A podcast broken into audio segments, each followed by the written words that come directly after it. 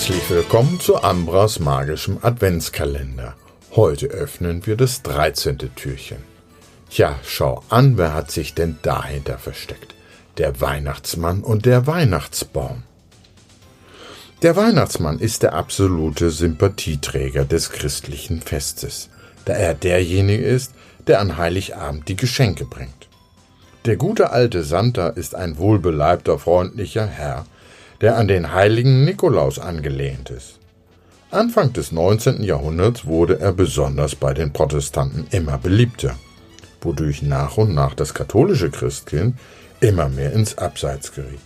Seit 1920 hat sich sein heutiges Aussehen nicht mehr wirklich verändert. Rot-weißer Mantel, dicker Pelzkragen und weißer Rauschebart. So richtig populär wurde sein Outfit aber allerdings erst ab 1931. Warum? Ganz einfach. Die Coca-Cola Company hatte zu diesem Zeitpunkt weltweit und intensiv mit Santa Claus für das bekannte Erfrischungsgetränk des Unternehmens geworben. Heute gibt es den Weihnachtsmann in verschiedenen Varianten, auch in vielen anderen Ländern. Ja, und dann wäre da ja noch der Weihnachtsbaum.